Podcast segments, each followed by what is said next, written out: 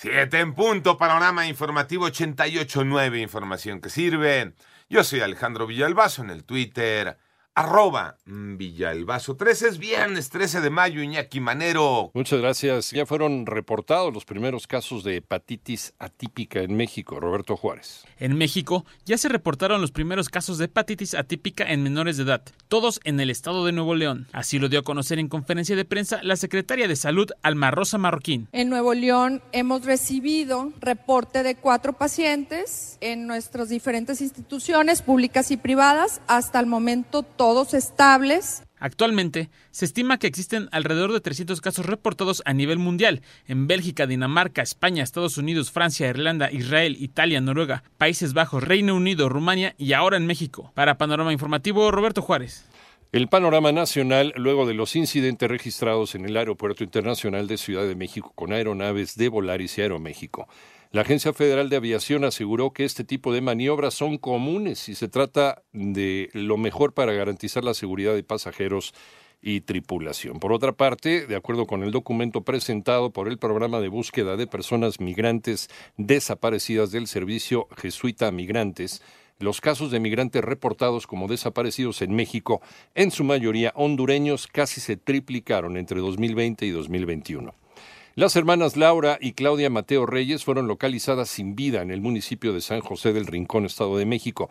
Ambas mujeres habían sido sacadas a la fuerza de su domicilio en Zenguio, Michoacán.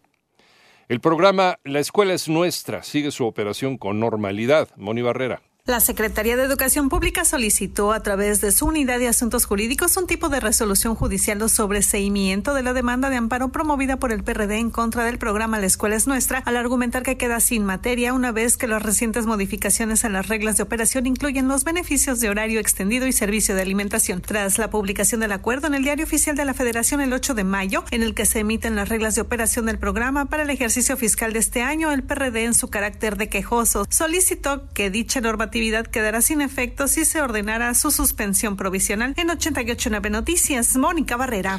Vamos al panorama internacional. Las autoridades ucranianas y testigos consultados por la agencia AFP acusaron a las fuerzas rusas de haber disparado con un tanque contra una casa en un pueblo cercano a Kharkov en el este de Ucrania, matando a varios civiles. Por otra parte, Brian Nichols, subsecretario de Estado de los Estados Unidos para el hemisferio occidental, dijo que la nación que representa no tiene planeado invitar a la cumbre de las Américas a países que le falten al respeto a la democracia. Su declaración ocurre cuando mandatarios de Latinoamérica, incluido el presidente de México, se han pronunciado por la inclusión de todas las naciones de la región en esta citada cumbre.